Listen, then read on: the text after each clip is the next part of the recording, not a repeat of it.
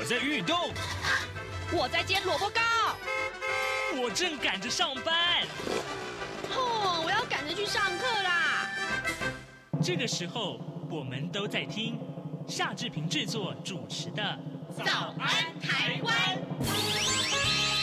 早安台湾带给你最热门的时事访谈，最感动的人物专访，最直接的民意表达。对，让我们一起收听《早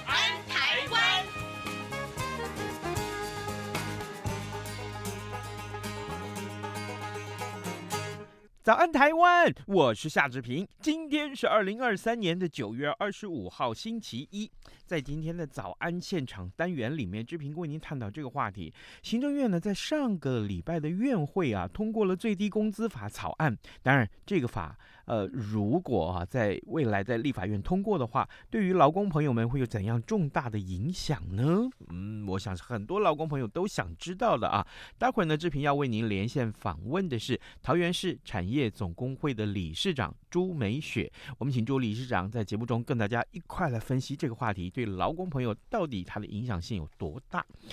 好，在跟呃理事长连线之前呢，志平有一点点的时间要跟大家说一说各平面媒体上面的头版头条讯息。对不起啊，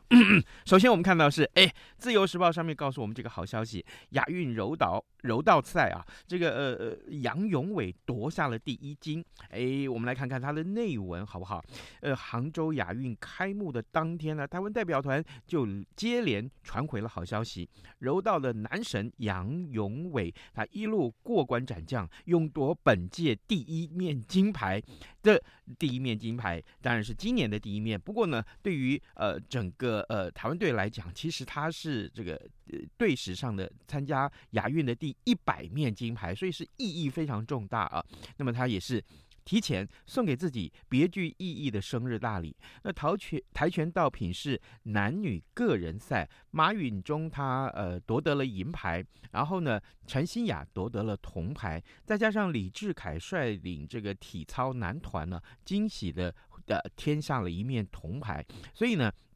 啊、单日的四面成色不同的奖牌开张，也让这一届的呃台湾队参与亚运呢、啊、有好的开始。好，这就是今天《自由时报》上面为您关注的话题。另外呢，《联合报》的头版头条啊。的这个强调的是蛋的问题啊，那但是它的这个头版上面还是有一面这个有两张这个杨勇伟的这个呃呃亚运的这个第一百面金牌的这个照片啊，比赛的照片，那就让我们来看一看联合报的头版头条上面为您关注的蛋价，呃。呃，蛋商工会昨天表示说呢，呃，蛋价评议委员会啊前天开会决议，这个礼拜呢，鸡蛋产地价格从每台斤四十三点五块钱要涨到四十五点五块钱，那批发价呢就从每台斤五十三块钱要涨到五十五块钱，这也是蛋价。这个月的第二度调涨了，那产地价格跟批发价格今年都重回这个新高点，而进口蛋的食安争议不断啊，那很多个县市啊跟学校的营养午餐呢都禁用液体蛋，那蛋商工会的理事长林天来他更证实了。的这个鸡蛋产地的价格跟批发价格双双飙涨两块钱。那由于民众对于进口蛋呃购买的意愿是下降的啊，所以本土蛋出现了抢购的风潮，或者呃也造成了供不应求。所以呢呃调涨蛋价呢是势必在行了。好，这是今天联合报头版头条为您关注的话题。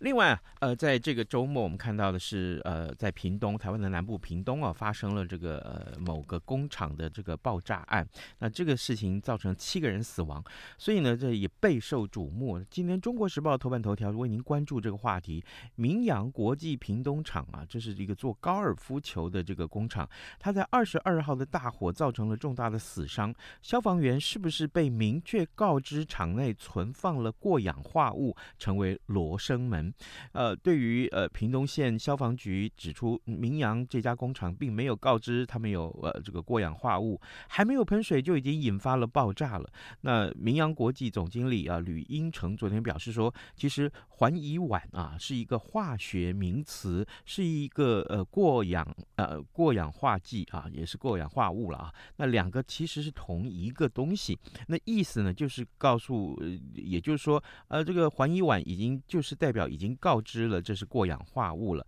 但是呢，呃，另外这个啊、呃，南部的这个大学的这个化学系教授啊，那解读说，明阳公司的记者会表示说，环乙烷什么时候变成过氧化物了呢？实在是匪夷所思啊。教授说啊，这个环乙烷呃以及这个。呃异构烷呢，金啊，它都是由碳、氢等元素来构成，里头是没有氧的啊，这是可以非常确定的。所以呢，现在就是呃，根据明扬国际他们开记者会的说法啊，学界有了不同的意见。好，现在时间已经是早晨的七点零五分五十三秒，我们先进一段广告，广告过后马上来跟理事长连线喽。啊，老爸早啊！哎，起床啦！今天吃什么啊？哦，今天啊，我们来吃吐司加火腿蛋啊。嗯，好香哦！哎，爸，你在听什么啊？哦，我啊，在听中央广播电台的节目《早安台湾》啊。我平常最喜欢听夏志平主持的访谈了。哦，这个节目都在讲什么啊？新闻跟热门时事话题啊。哎，还有啊，报新闻而已哦。好无聊哦！哎哎，耐心听我说完嘛。早安台湾的节目内容不只是这样哦，除了每天最新的新闻内容，还会邀请各界的专业人士、学者来分享他们的见解哦。我只要一边听这个节目，一边做早餐，就能够了解好多事情哎。哇，那我也要听，在哪个平台可以听到啊？在每个礼拜一到每个礼拜五的早上七点到七点半，就能够在中央广播电台的官网上面收听到喽。哦，对了。在 Sound On、Spotify 这一些 Podcast 的平台上面也能够听得到哦。哇哦，老爸你很潮哎！对呀，Podcast 上面就能听到，也太方便了吧？哎，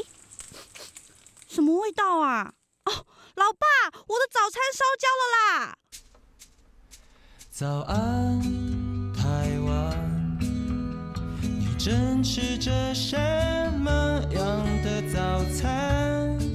吐司加火腿蛋，咬一口，然后收听中央广播电台。早安现场。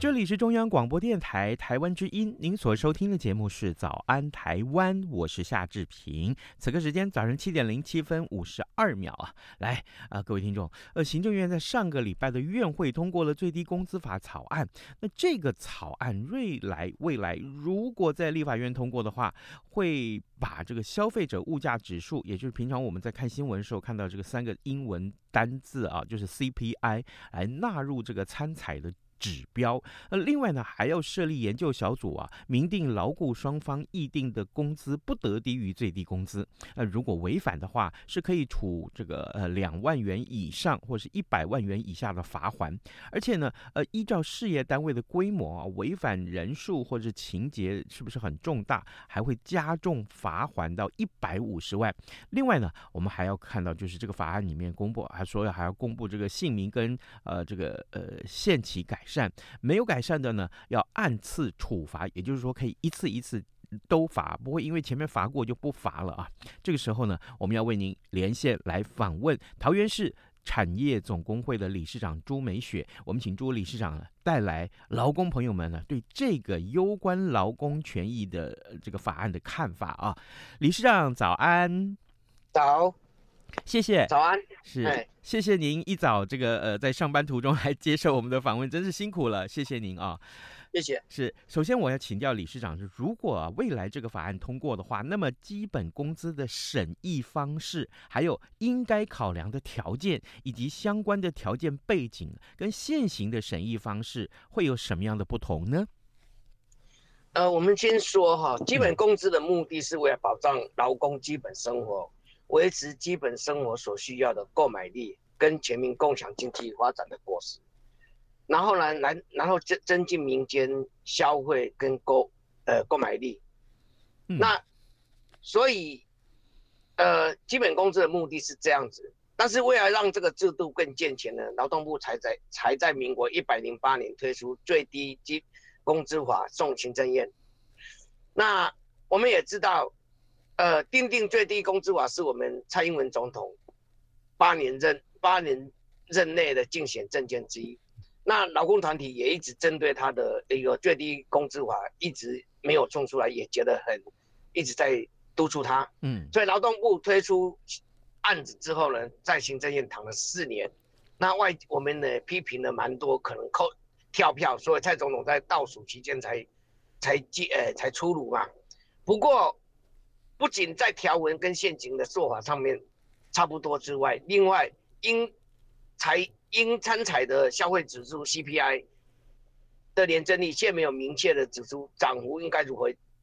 反映 CPI，那形同有参采参采指指标变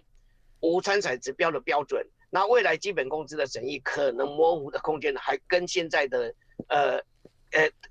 可可能啦，嗯，跟现在基本工资审议的模的模糊空间还是很大的，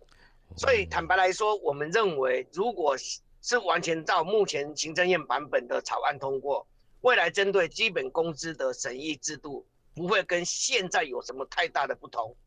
嗯，那再来就是这一次的最最低基本工资草案，虽然政府在宣传上会会说有，呃，有将消费者。指呃物价指数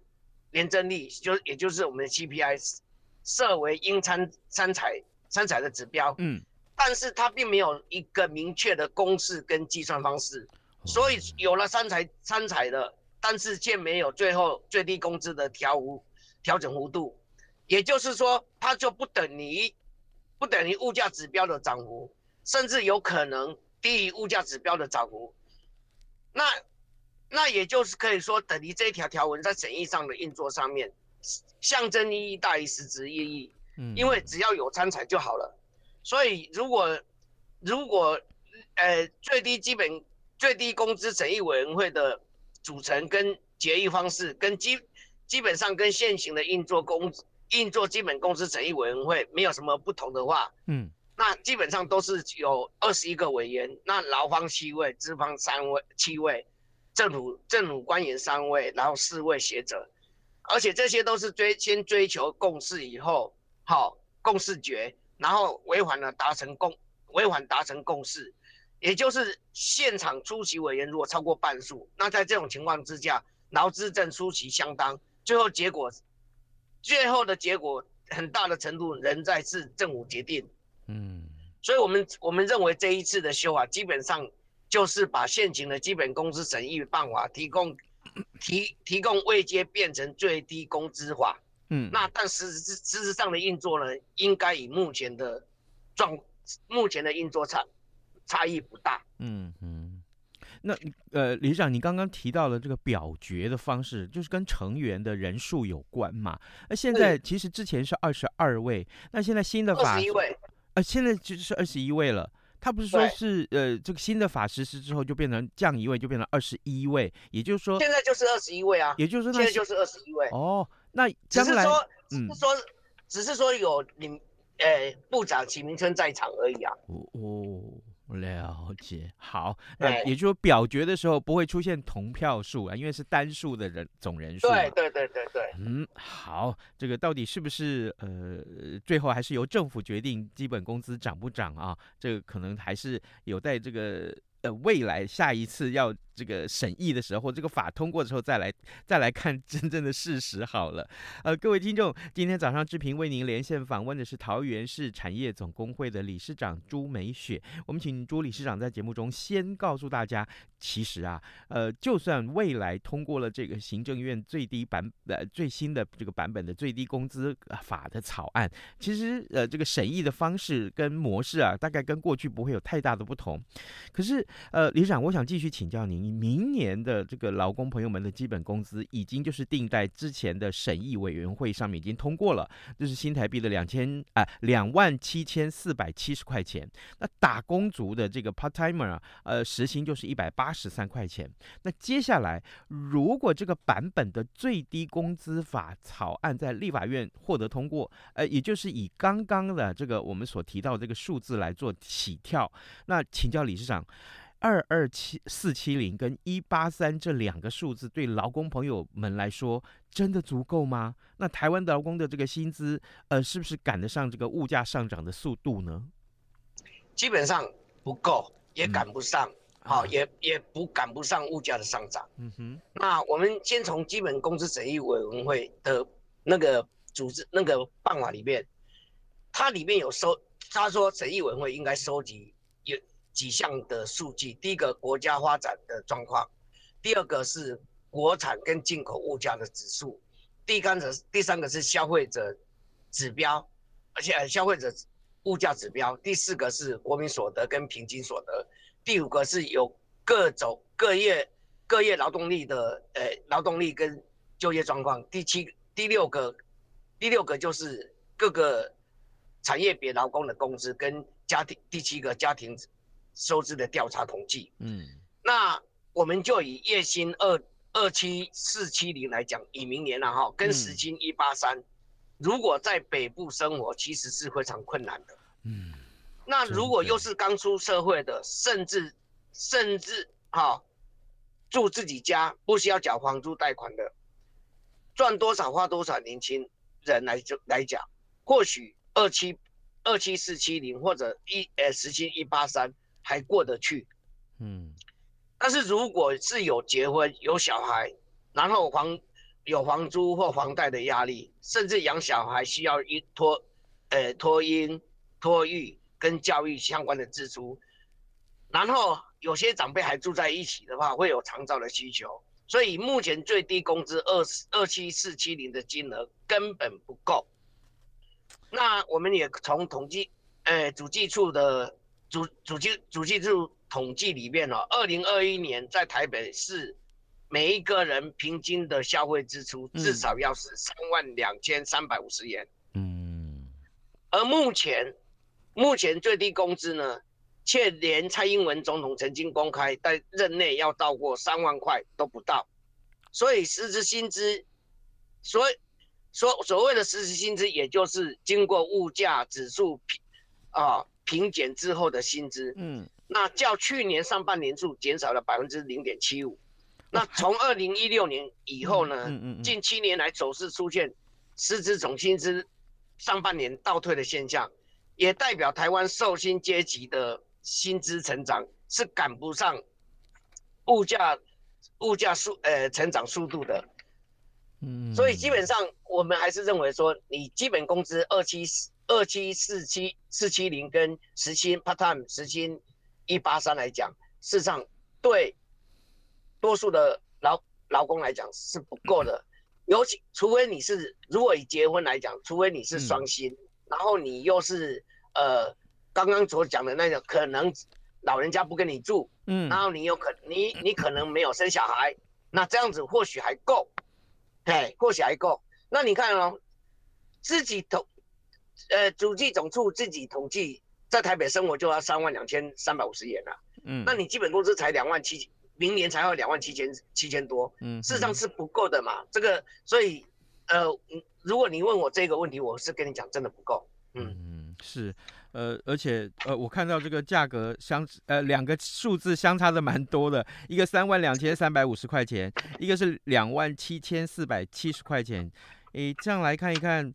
大概至少就差将近五千块钱了耶，四千多到将近五千块钱啊！特别是如果是已经结了婚有小孩，还要在一个这个长辈住在一起，还要在奉养长辈的话，那可能各位这个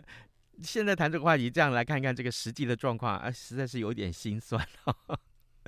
对啊，嗯，好，可是那。这样子来看的话，那劳工朋友希望可以涨到什么幅度呢？我的意思是说，假定是这样来看，呃，至少要三万块钱，呃，这也是蔡英文总统的政见嘛。那也不可能在一次的会议，在下一次会议马上就调整到从两万七，再马上调整到三万四，一涨涨三千块，这个也不太可能吧？其实，其实，其实这样说啦，嗯，这样说了好了。如果你问我劳工朋友期待最大的期待是怎样？嗯，其实我们最大的期待就是可以不要加班再加班，可以不要过劳再过劳，我们可以让可以和平常一样和家人在晚一起，在常常在晚上一起用餐吃顿晚餐，然后假日可以一起出去休闲。所以，如果你以以目前一般劳工对基本工资，或者是最低工资，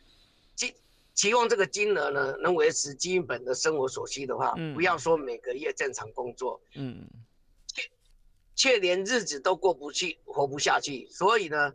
劳工实质希望的是最低工资的调整应该是合理的预期，那也最好也能稳定的成长，嗯，如果说。如果说啦，不能够高于物价的成长，但是也不要低于。像现在哈，嗯、现在，呃，大概去年的时候，我们的一个便当哈，嗯，一般南部我不知道，在北部一个便当大概都是七八十，嗯，那如果是鸡腿便当，大概是去年大概是九十，那今年呢，一个鸡腿便当都要到一百二，那九十一百。如果一百二就多了三十块，那也就成长了最最简单的鸡腿便当就成长了大概是百分之三十。所以你说以目前这样的计算方式，的确的确对一般劳工来讲，嗯，我们也希望在物价的统计上应该更能够回应到劳基层劳工的实质的体感，嗯，就像现在最近啊，嗯嗯嗯，肉啦蛋啦，基本基本。日常的基本食材都在涨，对，然后再加加上房租啦，然后买房的成本不断的提高，嗯嗯，这些都是直接冲击到老百姓的日常生活。如果光看消费者物价指数指数 CPI 的数据，在总指总指数年增率的部分，二零二二年。它的年增率是二点九五趴，对，二零二一年是一点九七趴，二零二二年甚至是负的零点二三，嗯，这显然跟一般老百姓感受到物价指数的涨幅是非常非常的很大的落差啦。好，因此我们希望未来工最低工资的调整能够回到回应到基层劳工的一个感受，嗯，也维持到维持到，呃、欸。劳工的最低的生活所需啊，这是我们最大的期待。哎，好的，呃，各位听众，今天早上志平为您连线访问桃园市产业总工会的理事长朱美雪，我们请朱理事长在大呃节目中跟大家来聊一聊有关于这个，我们先从呃最低工资法草案的。通过在院会里面的通过，呃，来谈起，还有呢，谈到了劳工朋友们的期待啊，呃，对不起，请教一下李长，我我们这长久以来讨论这个基本工资或这件事情，就就外籍移工的基本工资跟本国劳工的基本工资其实是不同的嘛，对不对？那嗯，那这个现在假定是这样子，到底要该脱钩或不都不脱钩？我两者的这个 呃工资的不。要不同喽，那要不要脱钩？这个呃，您的看法是什么？理由又是什么？我我我们要这样讲啊，嗯，基本上啊，就以劳工的立场来讲，不管是本劳或外劳，基本上都是劳工。对，所以当然有一些劳工团体，甚至有一些有一些像总工会的啦，或一些劳团体，他们也会认为说要脱钩。嗯。但是就以牢牢相挺的态度上面，不是不应该脱钩，但是、嗯、但是我们现在的基本工资是有问题的解释力是有问题的。嗯，呃，先说哈，我们基本工资审基本工资的解释令是说，只要他的薪资薪资哦高于基本工资就是不违法。嗯，那。但是你知道，我们大台湾的薪资，台湾的薪资基本上是底薪，多数的公司行号都是底薪加一头拉股的奖金。嗯，所以甚至有些基层，有些甚至有些比较传统的呃产业别，他们的劳工，像陶瓷传统这边有基层劳工，他基层工会他们的劳劳工呢，在公司服务年资满二十五年，可是他底薪还不到两万五，底薪哦，但是他加了奖金以后呢，可能到三四万多到五万。哦，那那你你你你，所以有些人的声音是说，那你基本工资调了，都是都帮外劳在调嘛，嗯，对不对？所以我们会要求劳动部，你应该把基本工资，你不要去脱钩，但是你要把基本工资的那个解释令修改。嗯，基本工资就是台湾的底薪，不含奖金，不是薪资哦。嗯，所以台湾的薪资是底薪加一头拉股的奖金，但是外劳的 外劳的工资引进来的工资呢，就是我们的基本工资。是，所以你既你既然如果把基本工资调涨，当然就会有人讲说。啊、你每次都去帮人家争，争的都是外劳，然后外劳的那个呃成本都是我们劳工在支付。比方来说，家护移工，家护移工的薪资呢，其实家护移工更更那个更、嗯、更低，到一万七、一万一万八而已。对，而且更更更压榨。所以你你我们如果有老人家，我们有老人家，我们请了外劳，那基。外劳的家护义工呢，基本上过那个那个那个啥，中介公司呢，给他只有可能只有给他一万七一万八，嗯，但是我们要给外劳的，给给那个中介公司呢，应该要到至少都要会到基本工资，所以也苦到我我们基本本劳因为没有基本工资的调调高，而我们我们反而受苦，所以所以基本上 我们我们当然我们当然希望的是说。家护移工的工月薪工资呢，在二零二零二二年的时候，应该要调到至少两万块。嗯，那是我们的基本主张，也希望能拉近，最好是不要脱钩。是，当然我们也理解许多家庭需要家务移工来照顾长者，对，好让家中的一些劳动力的成员可以外外出赚钱。那，但是这个想法呢，目前在台湾的少子化的趋势下。长照问题不可能靠压低家家务家务移工的薪资来弥补到来弥补或处理，再加上我国主要的家务移工的来源都是东南亚，嗯，近些年来东南亚的经济也快速成长，长久下来，我们能够能能我能实际应用这种低的薪资来请到家务家务移工也会是一个问题，嗯，那我们就比方来讲，前这些年。在我们台湾的泰国劳工已经相当相当少，为什么？泰国现在的一个劳工的薪资，嗯，都已经到比跟跟我们当初的基本工资快接近。哇！所以他他要跑，他要来这边工作干嘛？他不如在家里。嗯。所以这个现象我们可以看得到，未来如果我们的基本工资还是那么的低，那在外劳呃东南亚国家的经济又成长起来，其实我们可能真的不到。哎，是，所以一旦一旦一家务劳工移工的来源短缺，那么本国劳本国的长照的人力呢，就需要回到，就需就需要大力呃增加就要很多。那如果马上啊、哦，马上马上至少回到基本工资的话，嗯、这个落差就很大，就很大。好，所以对于廉价的移工短缺的冲击会会越来越严重，嗯、所以我们主张啊，应该弥补这两者之间的。落差，政府宁愿出宁愿多出资提供更多元的长照服务或更多的补助，但却不一不一但不要一直压压榨跟实际持有的廉价的、嗯、呃家务移工。是那这个这个对我们我们国内呢建制更完善的长照机制，好、哦，以应应人体少子化的跟高龄化哦，反而。反而啦，比较如果他一直压的话，会比较不利啊。所以我们还是希望说，基本工资应该是，应该是要，呃，就是不应该脱钩，但是解释令应该要调整。是。好的，嗯呃，各位听众，今天呃，志平为您连线访问的是桃园市产业总工会的理事长朱美雪。我们请呃理事长在节目中跟大家分享有关于基本工资这件事情，呃，劳动界朋友们的心声是什么？当然，这个议题非常的庞大啊，今天不不可能一次节目就说得清楚。我们也谢谢呃理事长跟我们的分享，我们下回有机会再请理事长跟我们多多一起讨论哦，好不好啊？好，谢谢谢谢谢谢谢谢理事长。好，今天节目哎是谢谢您。那今天节目也接近尾声哦，也谢谢各位听众的收听。呃，特别是呢，您从 Podcast 上面来收听《早安台湾》的话，我们也特别要谢谢您。呃，接下来也请您锁定中央广播电台的各节新闻，或者是上到我们的官网上面来浏览新闻。就跟您说拜拜，明天再会喽。十二点好多一样被丢弃